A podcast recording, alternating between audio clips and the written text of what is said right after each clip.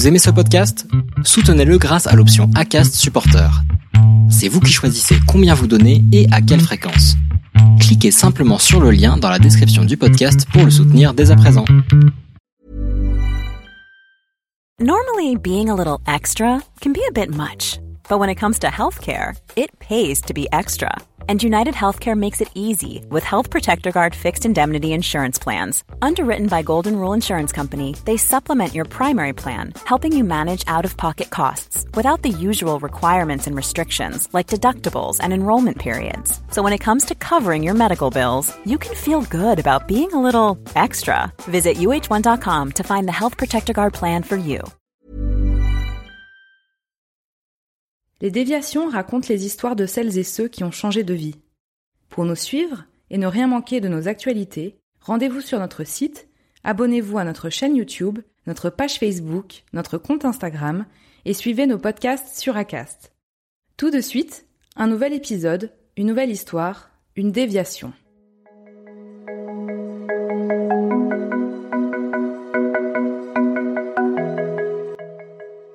Ils sont trois trois à goûter chaque jour à la montagne pour ce qu'elle a de plus authentique. Cette montagne, ils la vivent différemment, avec singularité et passion. C'est un métier où c'est très intense, six mois de l'année, et le reste de l'année, j'ai du temps pour moi. Trouver un équilibre comme ça, parce que sinon, je ne sais pas m'arrêter. Et donc, je trouve ça dans le refuge. La semaine dernière, c'est Alain Ledoux, guide de haute montagne, qui nous a fait voyager dans son monde. Aujourd'hui, on vous amène à la rencontre de la gardienne du refuge de Prarion à Val d'Isère. De son amour pour la montagne à sa manière bien personnelle de garder son refuge, elle nous a invités, et vous avec, à partager une page de son quotidien atypique. Je m'appelle Meige, j'ai 32 ans. Je suis originaire de Haute-Savoie, je suis née à Annecy, donc j'ai toujours évolué euh, en montagne. Et peut-être que mon nom me prédestinait à faire ce métier-là, car la Meige est, une euh, des montagnes emblématiques euh, des écrins. Et on a rapidement déménagé dans le Val d'Arly, donc à Héry-sur-Ugine. Et là, ça a été vraiment, euh, on a grandi en mode petite maison dans la prairie. J'étais non scolarisée, donc école à la maison. On évoluait au milieu des poules, des ânes, des lapins on faisait les foins, on vivait au rythme des saisons et on était un peu coupé du monde. Les voisins les plus proches étaient à deux kilomètres à vol d'oiseau et c'était un peu le paradis euh, où il y avait plein d'enfants tout le temps, plein d'amis. C'était une belle enfance qui m'a donné euh, le goût des choses euh, simples et cette connexion à la nature que je pense que je cultive aujourd'hui en tout cas au refuge. Alors ma toute première expérience en refuge, c'était il y a très très longtemps. J'étais pour les 30 ans de ma mère, où on avait loué un refuge pour faire son anniversaire, et on était euh, une quarantaine. Après, je me souviens d'une autre expérience, où là, pour le coup, c'était euh, pour les 40 ans d'un ami de mes parents, qui est garde du parc de la Vanoise, et euh, là, on était dans un refuge, j'étais plus âgée, j'avais 12, 12 ans, je crois. Et pour le coup, ça, cette, cette expérience-là m'a vraiment marqué. Je me suis dit que c'était une vie incroyable que de tenir un refuge et d'accueillir les gens et d'être euh, en lien avec les éléments. Mais à l'époque, je me rendais pas compte de tous les enjeux euh, et toute la logistique qu'il y avait derrière. C'était le côté magique. Et aujourd'hui, c'est ce qui me plaît dans ce métier, c'est de euh, que quand les randonneurs arrivent au refuge, ils se rendent pas compte que derrière il y a une logistique de dingue pour que ça tourne pour qu'on ait de l'eau, pour qu'on ait de l'électricité, pour qu'il y ait à manger. Enfin, voilà, c'est tout ce qu'on anticipe en amont, les rythmes des journées. Euh. Et puis à un moment donné, bah, il y a eu euh, la proposition de, de travailler en refuge, une gardienne qui m'a proposé de, de passer un été avec elle. Et je me suis dit, bah chiche, euh, je vais aller voir comment ça se passe de l'autre côté. C'est une belle proposition. Et donc c'est comme ça que j'ai commencé en tant qu'aide gardienne au fond des fours l'année de mes 28 ans. Ça a été une belle aventure, mais à la fin de l'été, je me suis dit plus jamais. Euh, j'avais juste l'impression d'être enfermée dans la montagne et je l'ai pas très bien vécu.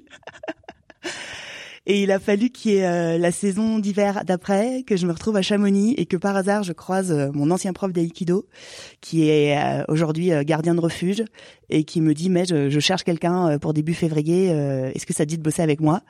On était genre le 29 janvier et je lui ai dit ok, je commence quand? Il m'a dit dans deux jours. Je lui ai dit d'accord.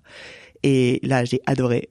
Et du coup, ça s'est fait petit à petit. La gardienne pour qui j'avais bossé l'année d'avant m'a rappelé en me disant euh, j'attends mon deuxième enfant, il faut quelqu'un qui tienne le refuge à ma place sur la fin de saison et sur l'été parce qu'en fait je serai là mais euh, je serai enceinte de huit mois et donc je ne pourrais pas vraiment être euh, dans la gestion quotidienne du refuge de façon physique. Et du coup on a fait un super binôme et c'est suite à cette expérience que j'ai décidé de passer le DU gardien de refuge qui se passe à Foix et du coup, j'ai candidaté. Il y a pas mal de candidatures. J'ai été prise à l'écrit. Mon dossier est passé. J'ai fait l'oral. J'ai fait partie des 13 qui ont été choisis. Alors que normalement, euh, il faut le niveau bac et que j'ai pas le bac. Voilà, ça s'est enchaîné très rapidement. Il y a eu l'appel d'offres pour le Prarion. Des dizaines de copains m'ont envoyé l'annonce. Et je me suis dit, bah, j'essaye d'écrire un dossier. Et si je suis à l'oral, eh ben, ça veut dire que j'écris un bon dossier mais avec aucun espoir de l'avoir. Et puis du coup, je suis arrivée à l'oral et puis du coup, bah, j'ai eu le Prarion et j'ai su que j'avais le Prarion alors que j'avais pas. C'était le tout début de la formation euh, gardien de refuge. Du coup, tout, tout est allé très très vite. Et donc là, j'attaque ma deuxième saison au Prarion euh, dans un bâtiment tout neuf. Du coup, c'est en fait l'ail confit que j'ai fait confier l'année dernière parce qu'en fin de saison, il nous restait plein d'ail. Et du coup, je savais pas quoi en faire et je voulais pas que le s'abîme. Et congelé, je trouve que c'est pas hyper top. Alors le refuge de Prarion, c'est un refuge du parc national de la Vanoise qui se situe en Haute-Tarentaise sur la commune de Val d'Isère. Euh, il est vraiment, c'est un refuge qui a 2324 mètres d'altitude dans un vallon euh, herbeux euh, rempli de marmottes avec une diversité de, de flore euh, incroyable, qui se situe au pied des glaciers des sources de l'Isère, à la frontière italienne avec le Grand Paradis. C'est un refuge qui a été construit en 1969, je crois, je sais plus, 65, qui a été réhabilité 30 ans plus tard, et là qui vient d'être à nouveau réhabilité. Donc on est, euh, on repart euh, sur euh, un nouveau bâtiment qui a été agrandi, qui, qui est très moderne et en même temps très épuré. Alors il a 2324 mètres et on a 40 places en dortoir et 10 places en bivouac.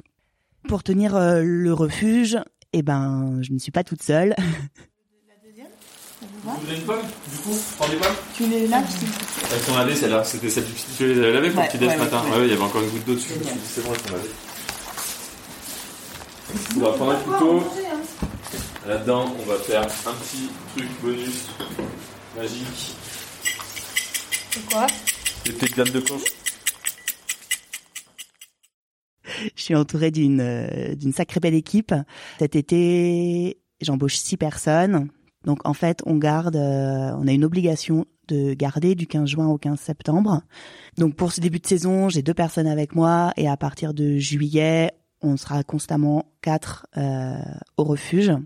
C'est un refuge qui est assez polyvalent dans le sens où le midi, on fait énormément de, de repas on a plutôt un profil un peu restaurant d'altitude. On enchaîne avec des goûters tout l'après-midi et le soir on accueille un public euh, très varié parce qu'on a autant des alpinistes qui viennent faire euh, avec des guides ou sans guide euh, des courses, donc la Grande Aiguille Rousse ou la Pointe de la Galise ou l'arrêt sud de la Galise ou encore d'autres courses d'escalade. Et après, on a un public plus familial euh, qui vient vraiment avec l'objectif nuit en refuge. Donc ça fait en fait des journées à rallonge parce qu'on a les alpinistes qui vont se lever très tôt le matin, euh, vers 3h, 3h30. Et après, on a les familles ou les groupes d'amis qui, eux, vont plutôt euh, se lever. Alors en refuge, la grasse mat, euh, c'est jusqu'à 7h30 la vie en refuge commence très tôt parce que nos journées sont très denses et puis on vit aussi au rythme euh, du soleil. Donc euh, le matin, euh, bah, moi typiquement ma journée commence entre 5h30 et 6h, plutôt 5h30. où je vais préparer le petit déjeuner. Pour les alpinistes, on a préparé des thermos la veille. S'ils sont nombreux, on se lève, donc ça fait des nuits un peu décousues. Et puis après, tout s'enchaîne très rapidement. Donc on pétrit le pain. pendant que le pain lève, on va commencer à préparer les gâteaux pour le dessert du soir. On va commencer à préparer les tartes euh, pour le midi. On va euh, couper les légumes, éplucher, découper les légumes pour la soupe du soir. Voilà, tout s'enchaîne pendant qu'une autre partie de l'équipe ben, fait la totalité du ménage parce que bah, c'est un gros boulot tous les jours de remettre en ordre le refuge pour que chaque randonneur qui arrive trouve un lieu propre, accueillant, chaleureux. Et puis, ben, on enchaîne avec le service du midi, qui dure ici deux heures. De midi à 14 heures, on sert le la carte salée. Et puis tout l'après-midi, la fameuse tartelette aux myrtilles, des crêpes, des petites douceurs sucrées, des planches de charcuterie ou de fromage. En milieu d'après-midi, vers 16h, arrivent euh, les randonneurs qui vont passer la soirée avec nous et qui vont dormir au refuge. Donc on les accueille, on les installe. Euh, là, il y a la personne qui cuisine, donc euh, soit c'est moi, soit c'est quelqu'un de l'équipe, un aide-gardien ou une aide-gardienne qui cuisine le repas du soir. Et le repas du soir est servi, alors en même temps que les poules, souvent on nous le dit, mais à 19h. Et c'est un repas qui est euh, commun pour tout le monde. Donc ça commence toujours par une soupe, après un plat principal, euh, un fromage et un dessert. Pour tout mon approvisionnement, je travaille euh, majoritairement en bio. Et si c'est pas bio, c'est local ou c'est bio et local. c'est vraiment un point d'honneur qui me tient à cœur de par mon, mon parcours passé. Et puis euh, parce que je trouve que être, euh, alors c'est très personnel cet avis-là, mais être en pleine nature, euh, dans cet environnement préservé, pour moi, on se doit d'avoir une empreinte environnementale la plus neutre possible. Et du coup de choisir du vrac des de gros conditionnements pour avoir le ben, réduire le, les déchets vraiment à la base. Et puis bah aussi les, les kilomètres. Alors oui on a du thé on a du café on a du chocolat. Mais on a aussi de la farine qui est faite par un meunier pas très loin d'ici euh, la viande de porc euh, est euh, élevée par un élevage porcin chez Carène qui est à Venton juste à côté d'Albertville donc pas très loin. Le fromage vient de la coopérative de Bourg-Saint-Maurice. Les confitures sont faites maison. On fait énormément de choses nous-mêmes. Tout ce qui est donc pain pâtisserie tartelettes mais également les savons pour se laver les mains. Donc ça c'est des choses que je prépare pendant la saison creuse. Donc pendant la saison creuse, c'est le moment où je vais euh, anticiper ben, les pestos d'ail des ours, euh, les chutneys d'oignons, les savons. C'est là où je vais refaire des tabliers, où on fait, j'ai fait moi-même les sacs à viande avec des draps de, de récup euh, dans, chinés dans des hôtels qui fermaient. Et du coup, on loue des sacs à viande en coton qu'on lave parce qu'on a la chance d'avoir une grosse capacité énergétique. Du coup, au niveau Énergie, on a deux sources d'énergie. On a 6 kW de panneaux solaires et 6 kW de pico centrale. Donc une pico centrale, c'est une mini centrale euh, hydraulique. Donc en gros, il y a un captage d'eau dans un torrent. Après, il y a une chute et donc c'est une chute de 60 mètres. La puissance de la hauteur de la chute va donner la puissance en kilowatts. 12, 60 mètres, 6 kilowatts. Et donc c'est un entretien au quotidien parce qu'après un gros orage, eh ben, il faut aller déboucher le captage. Euh, c'est quelque chose de, de, très physique et il faut l'anticiper avant de se retrouver en rade d'électricité parce que du coup c'est un refuge qui a été euh, pensé sans groupe électrogène parce qu'on a une grosse capacité énergétique à côté.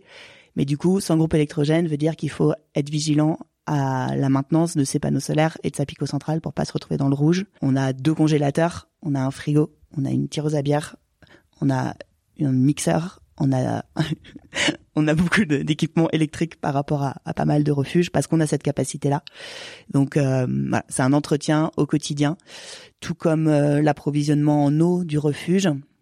Donc euh, on est sur un refuge qui a la chance d'avoir trois captages et de pas manquer d'eau. En tout cas pas pour l'instant. On n'en manque pas parce qu'on est au pied d'un glacier. Euh, c'est pas forcément quelque chose qui durera dans le temps parce que les glaciers fondent très vite. Mais aujourd'hui, on a la chance d'avoir euh, ben, un captage de printemps, donc qu'on utilise en début de saison quand le captage d'été est encore sous la neige ou inaccessible. On a un captage de secours qui est dans un torrent qui, comme ça on l'indique, euh, c'est notre captage de secours. Lui, il coule toute l'année et il nous permet de, faire tampon si on a des, des, problématiques de, de tuyaux qui pètent ou autres. Donc les eaux en refuge, c'est des eaux qui sont très faibles en minéraux. Elles n'ont pas le temps de se charger. Et du coup, pour nous qui vivons là euh, trois mois d'affilée, euh, c'est important de boire d'autres eaux parce que du coup, on, sinon, on se déminéralise complètement, parce qu'en fait, l'eau va chercher à se minéraliser, et du coup, quand on la boit, eh ben, elle va venir chercher les minéraux qu'on a euh, en nous. Donc, on complète pas mal notre alimentation avec de la spiruline, avec de l'argile, avec voilà, principalement spiruline, argile, pour euh, avoir des minéraux. Et puis euh, on se on s'impose de monter de l'eau en bouteille un peu pour boire une autre sorte d'eau euh, de façon assez régulière pour pas finir la saison euh, complètement HS. Euh. déjà quoi, c'est un rythme intense, mais si en plus on se déminéralise, ça devient compliqué et pour tenir dans la durée sur les saisons et ne pas avoir de carence et autres, c'est super important.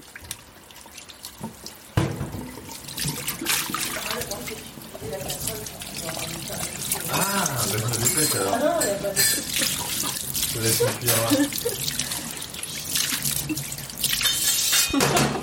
ah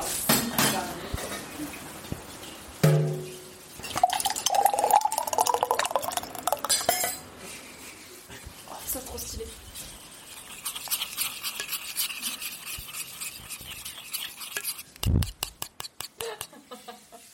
Alors pour euh, l'approvisionnement, du coup, euh, le, en début de saison, on fait un très très gros héliportage.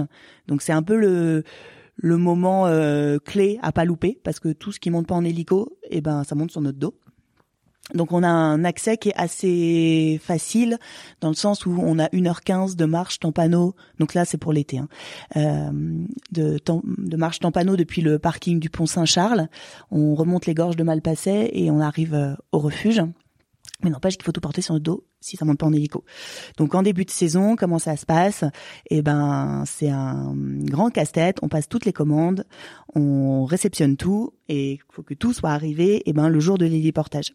Donc euh, quand je dis tout, c'est autant euh, le bois qui va nous permettre de chauffer le refuge en début et en fin de saison ou les jours où il fait un peu frisquet parce qu'on est à 2324 mètres d'altitude, donc il peut neiger à tous les mois de l'année. Euh, mais également le gaz qui va nous permettre euh, d'avoir euh, bah, de quoi cuisiner, mais également de quoi faire de l'eau chaude. Quand on n'a pas assez de puissance en début de saison par rapport, ben, grâce à la pico centrale et aux panneaux photovoltaïques c'est aussi là où on va monter bah, tout ce qui est euh, fût de bière, fût de limonade. Alors j'ai fait le, choix du fût euh, pour avoir le minimum de, de, déchets. Et du coup on fait un héliportage en fin de saison pour redescendre tout ce qui n'a pas été redescendu en cours de saison sur notre dos toutes les grosses choses, donc les bouteilles de gaz, les fûts de bière, les fûts de limonade, euh, les bocaux, parce que je fais une grosse partie des, confitures euh, et des compotes moi-même, et avec l'aide de, de ma sœur qui euh, a une entreprise qui permet de les fabriquer. Et du coup, bah, tout ça, ça s'héliporte. Donc cette année, on a fait 14 rotations de 750 kilos. Et c'est le moment où euh, ben, avoir des super copains et une super famille et des super euh, être bien entouré compte énormément parce que en l'espace d'une journée, eh ben on héliporte la totalité de tout ce qui va être consommé pendant la saison.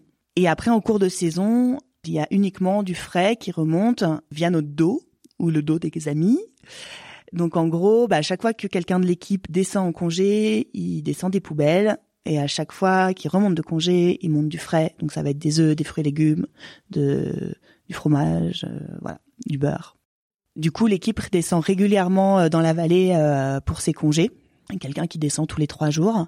Et moi, je descends. Alors l'année dernière, c'était ma première saison. J'ai eu du mal à, lâcher le refuge, donc je suis peu descendue plus loin que le parking ou, la banque. Voilà.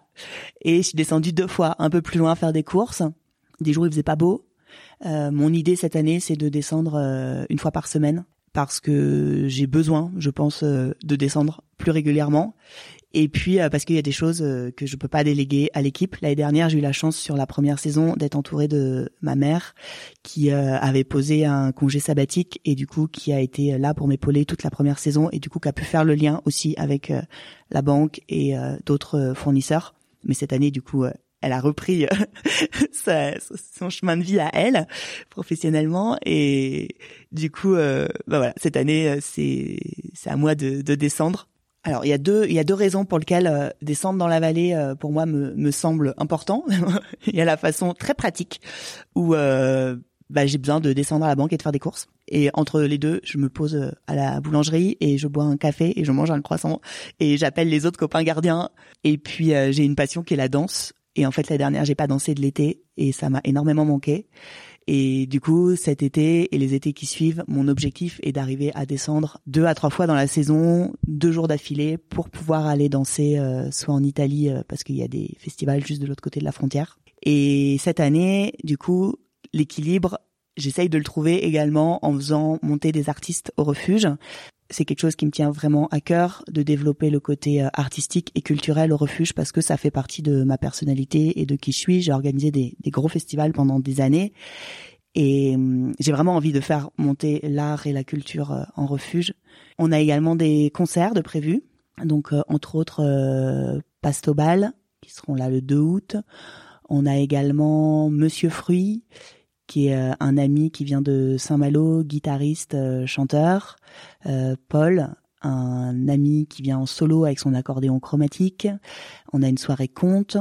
En fait, le refuge, c'est un peu comme une mini-société. On retrouve différents types de populations, différentes habitudes, et il faut, nous, en tant que gardiens, gardiennes, et ben en fait notre rôle c'est que tout se passe bien. On accompagne avec notre équipe, on accueille, on rassure. Et en fait ça nous apprend à être euh, moi à être très humble et à être à l'écoute de notre environnement et des gens qui viennent parce qu'on sait jamais. Tous les jours c'est des gens différents. Et tous les jours c'est une surprise. Et tous les jours c'est des rencontres. Moi, ça m'a demandé de, de, lâcher tous mes a priori sur euh, les gens et d'être vraiment dans l'instant présent et dans la rencontre et d'accepter tout le monde tel qu'il est en fait, je peux aussi comparer ça un peu à euh, un navire où euh, le gardien de refuge, la gardienne est le capitaine, ou, un berger. Euh, et en fait, c'est beaucoup de bienveillance. C'est anticiper, c'est rassurer, c'est concocter des bons petits plats, c'est prendre soin, ouais, c'est prendre soin des gens et de leur euh, offrir le temps d'une soirée la possibilité de se dire que loin du monde connecté à 100 à l'heure, eh ben on peut passer un moment incroyable euh, sans smartphone, euh, sans tablette, euh, sans ordinateur, juste bah, être autour d'une table et échanger.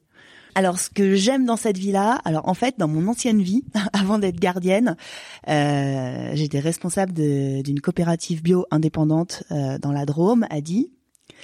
Et j'étais très très investie et je bossais 60, 70 heures semaine, toute l'année.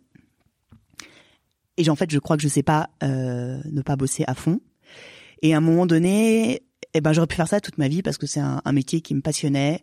Euh, développer une économie locale euh, grâce à l'installation euh, d'agriculteurs en bio dans une région, je trouve ça hyper chouette et je trouve que c'est un métier qui avait du sens de faire ce lien, en fait être le maillon entre la, la fourche et la fourchette. Euh, c'est vraiment quelque chose qui m'a plu pendant des années. Et puis un jour, j'ai eu envie de faire autre chose. Et je me suis dit, euh, je sais pas faire un métier si, j'ai l'impression de travailler. En fait, euh, ce que j'aime, c'est que quand je suis au refuge, j'ai juste pas l'impression de travailler. Je suis juste au refuge et, et j'aime ce que je fais. Et du coup, quand j'ai quitté mon ancien boulot, eh ben, je me suis dit, le prochain métier que j'exerce, euh, c'est un métier où c'est très intense, six mois de l'année, et le reste de l'année, j'ai du temps pour moi. Trouver un équilibre comme ça, parce que parce que sinon, je sais pas m'arrêter. Et donc je trouve ça dans le refuge. Et j'ai le reste de l'année pour euh, pour vadrouiller, euh, pour faire de la rando, pour alors aussi faire toute la logistique refuge avant et après saison parce que mine de rien, bah il y a toute la compta, toute la partie gestion, toute la partie administrative euh, qui est qui est présente, plus toute la prépa, euh, bah plus alors pour moi, préparer les savons, pour moi, faire les confitures, les chutneys, les compotes, euh, les tabliers, les torchons, euh, les crèmes pour les mains pour euh, tous les aides, pour les aides gardiens, pour qu'ils soient hydratés, qu'ils aient pas les mains toutes sèches toutes les, tout l'été. Euh, voilà, tout ça, c'est c'est que du c'est que du bonheur. Euh, la côté gestion et administratif, c'est un peu moins mon kiff quand même. Mais faut le faire et ça fait partie des choses que je sais que je fais plutôt bien et je suis bien entourée donc euh, voilà. Ça c'est s'il y a un truc qui me plaît je pense un peu moins c'est c'est bien cette partie là ce que j'aime dans le refuge c'est l'intensité de nos journées c'est que tous les matins on se lève et qu'en fait euh, on sait pas ce qui va se passer. On sait qu'on a une journée type, donc euh, on se lève, on sert les petits déjeuners, euh, on fait le ménage, on prépare le repas du midi, le service du midi, on fait le service du midi, on fait la plonge, on rentre qui sur le soir. Mais en fait, au milieu de tout ça, eh ben, il va se passer dix mille choses. Il y a le JPAET qui va passer et le, temps va s'arrêter parce que bah, il y a le JPAET qui est un des le plus grand rapace de France. Qui passe au-dessus du refuge. Et là c'est juste un cadeau de la vie euh, parce que il euh, y a tous les bouquetins qui débarquent euh, ou parce que ben on a le captage d'eau pété et qu'il faut aller leur mettre voilà parce qu'il y a un secours parce qu'il y a quelqu'un qui s'est blessé plus haut et qu'il faut appeler les secours en montagne donc le, le PGHM par exemple et voilà. C'est tous les jours tous les jours tous les jours il se passe des choses qu'on n'avait pas prévues. Et en fait cet instant le côté on doit tout le temps s'adapter et euh, on pense que la journée va être tranquille, en fait pas du tout.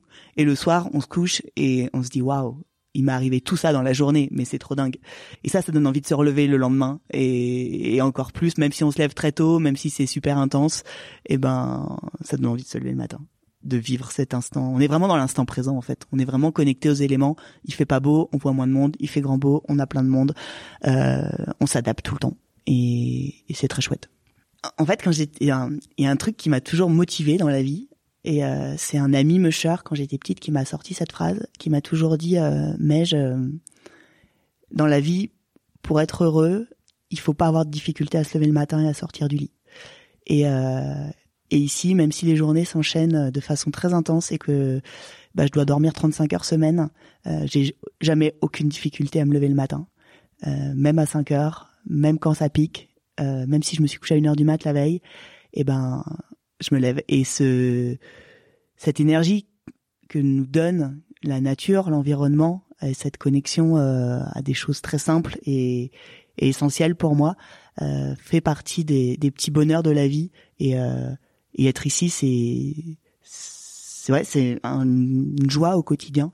Et je pense que pour rien au monde j'échangerais cette vie-là, même si elle est très intense euh, par rapport à tous les petits cadeaux que nous fait la vie, et on devient, euh, en fait, on, réapprend à s'émerveiller de, de tout, et qu'il n'y a pas de problème, il y a que des solutions.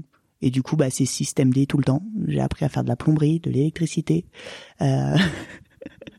et en fait, ouais, ça m'a grandi d'être ici, de par les échanges humains et, et de par euh, bah, les défis au quotidien que, que met le, le refuge euh, en enfin face à moi quoi. C'est vraiment ça, c'est vraiment euh, l'apprentissage sur soi-même au quotidien.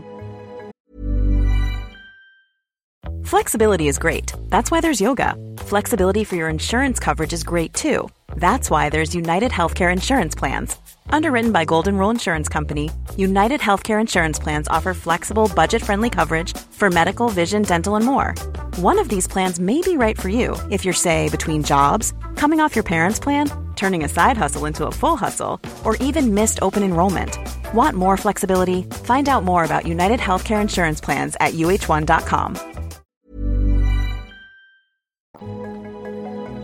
Cet entretien a été proposé et réalisé par Victoria Guillaumont pour les déviations.